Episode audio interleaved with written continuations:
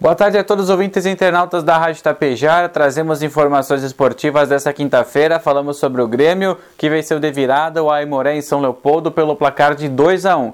Primeiro tempo, um jogo muito pegado, muito marcado e poucas oportunidades de gol para ambas as equipes. No segundo tempo, Grêmio não começou tão bem, permitiu espaços para a equipe adversária e numa falha defensiva acabou sofrendo o primeiro gol com 20 minutos do segundo tempo. O técnico Wagner Mancini trocou algumas peças, colocou alguns jogadores do time titular, com entre eles Diego Souza, e aí o Grêmio conseguiu fazer a virada aos 33 do segundo tempo com Vila Sante e aos 42 com o Rodrigues, trazendo então mais uma vitória para o time gremista, chegando agora a 13 pontos na tabela de classificação. Grêmio tem 5 jogos, 4 vitórias e um empate, e o próximo compromisso é contra o Juventude no próximo domingo às 7 horas da noite na Arena em Porto Alegre. Já o Internacional foi surpreendido pela equipe do Novo Hamburgo, marcação muito forte, não conseguiu espaços para penetrar na defesa do anilado, saiu perdendo aos 10 minutos do segundo tempo, mas um golaço de Tyson